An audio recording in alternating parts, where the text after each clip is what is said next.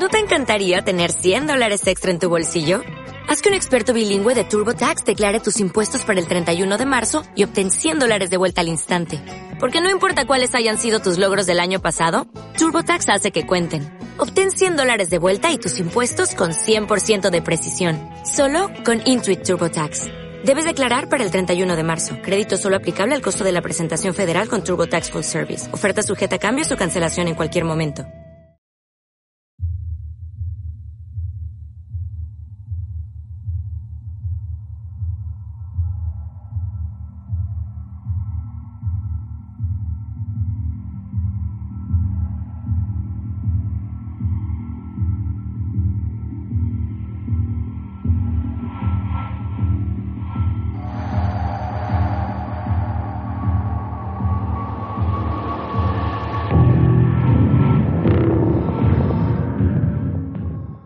Hola y bienvenidos a un nuevo programa de Outcast PM, un podcast que forma parte del magazine que distribuye a través del Masterfeed que emite todos los programas publicados de la red por momentos cada mes más o menos y que es spin-off de series por momentos en un programa donde iremos comentando cada episodio y donde contrastaremos lo publicado en los cómics con lo emitido por la cadena Fox en España.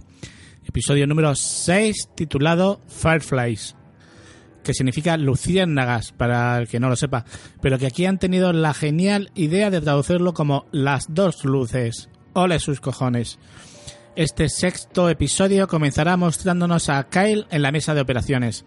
Está claro que todo esto no tiene más que un sentido y es que a través de ese estado entre la vida y la muerte, pues Kyle se va a poner en contacto con alguien, ya sea su madre o, su tío o lo que sea, que, que, bueno, es el protagonista, hombre, ¿cómo, ¿cómo se va a morir?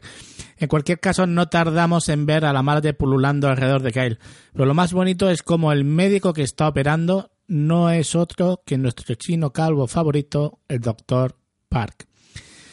Bueno, nos habíamos quedado con que Kyle se encontraba con su madre. Mucho abrazo y mucho te quiero, pero la voz de la madre coge en algunos momentos un tonito bastante desafiante y malvado, sobre todo cuando le dice que tuvo el poder para solucionarlo todo y que ha fallado. Y la verdad que la escena previa a los títulos de crédito no te deja indiferente pese a ser toda esa especie de sueño. La reunión familiar en la sala de espera es como para montar una fiesta con Allison y Megan juntas, dos exposeídas ahí juntitas sentadas en el sofá. El doctor Park entra y les da la mala noticia de que Kyle ha muerto y que deben de hacer una autopsia. La noticia llegará hasta Giles, que está hundido tras perder su trabajo y lo sufrido por la posesión de la que Kyle le había liberado mientras está sentado en el jardín mirando a bichos y culpándose de todo lo ocurrido. Sidney y Aaron están escondidos en casa de Evelyn y es aquí cuando Sidney le cuenta quién es Helen de Ver y lo que hizo en el pueblo 30 años atrás aportándonos un poco más de información de esta mujer que hemos visto muy ligeramente desde el primer episodio. La conversación terminará cuando le enseña al joven que tiene escondido en el maletero. El mismo que Allison vio durante su paseíto por el hospital y el mismo del que Sidney extrajo la luz para recuperar fuerzas. Ya nos imaginamos qué va a hacer con ese joven. Claramente es una puerta para conseguir una luz que guía a los demás de su especie hasta este mundo. Un segundo, una segunda, perdón, una segunda luz igual que la que Kyle posee y que da nombre a este episodio en español y que en inglés pues es un poquito más metafórico. Pero como era de esperar, nos darán unos segundos de escena de Kyle despertando y encontrándose encerrado en una amplia habitación. Ya no podía aguantar tanta tensión, por Dios, ya creía que íbamos a cancelar ya la serie. Eso nos llevará a ver cómo Megan se desahoga por fin con Allison y le cuenta lo que realmente sucedió con Mark, dejando a esta sin palabras. El reverendo no se cansa de ir a ver a, a su nueva amiga Dakota y este pues ha ido en su busca para saber por qué estaba en la reunión que había convocado el alcalde, así como si no pudiera haber ido. O sea, mmm, no sé, no entiendo. El, una reunión, el alcalde convoca una, una reunión de la comunidad y allí solo pueden ir los que el reverendo crea que deben de ir, porque ella no es de la comunidad. Bueno, más de lo mismo. Dakota pues queda perpleja cuando se entera de que Kyle está muerto, pero justo cuando el reverendo se marcha, esta le manda un mensaje a un número que, oh, qué casualidad, no, no lo tiene grabado en la agenda, por lo que no se ve nombre y no se sabe a quién lo manda. Ella teclea el número y ya está, eh, no hay más. El caso es que en ese mensaje eh, le cuentan lo sucedido con Kyle y, bueno, pues que está muerto. Sidney aparece en la habitación donde está encerrado Kyle. Sidney pues empieza de nuevo con esa tosera que tanto le consume y que le pregunta que si es que el líquido negro lo está matando.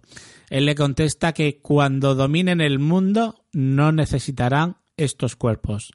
Sidney también le comenta que nadie lo buscará porque ha muerto en la mesa de operaciones. Descansa un poco, pequeña luciérnaga, le dice.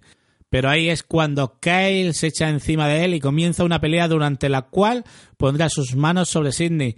Casi a punto de matarlo, Kyle desfallece, dando esa oportunidad que Sidney necesitaba para acabar la pelea a su favor.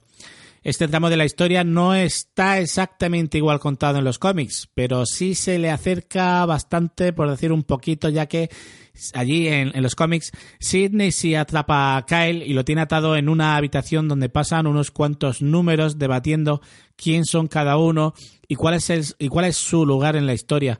Esta parte está contada a partir del número 17 de la colección de cómics. Kyle intentará escapar en una próxima oportunidad, pero mientras tanto el reverendo, Allison y Megan van a ir a buscar al doctor Park para pedirle ciertas explicaciones. Para mí la conversación entre ellos tres antes de aparecer es un poquito también surrealista e innecesaria.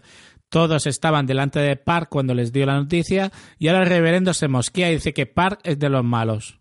Yo no lo sé, la verdad no sé si me he perdido en algo, pero durante la conversación con Park, la hija de Kyle empieza a notar cosas raras a su alrededor, a percibir algo que le hace irse por los pasillos del hospital buscando algo.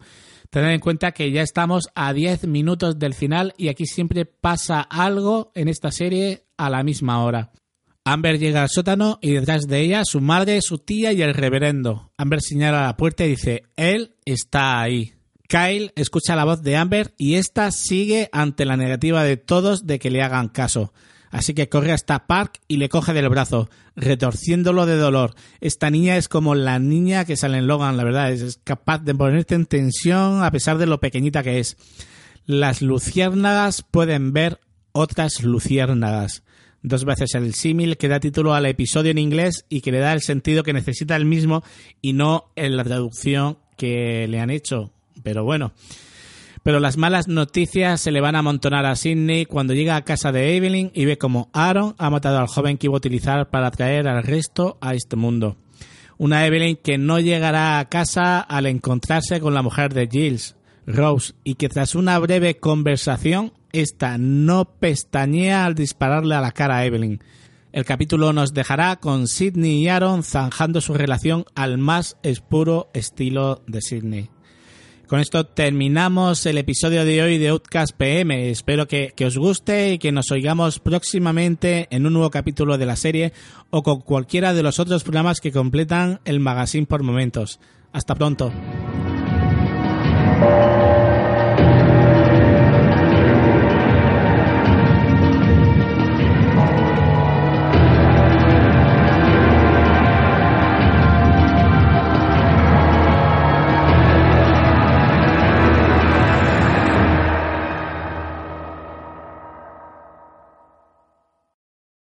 ¿Te preocupas por tu familia? Entonces, ¿por qué darles solo huevos ordinarios cuando pueden disfrutar de lo mejor? Eggland's Best, los únicos huevos con ese delicioso sabor fresco de granja, además de la mejor nutrición, como 6 veces más vitamina D, 10 veces más vitamina E y 25% menos de grasa saturada que los huevos regulares, además de muchos otros nutrientes importantes. Así que, dales los mejores huevos. Eggland's Best, mejor sabor, mejor nutrición, mejores huevos.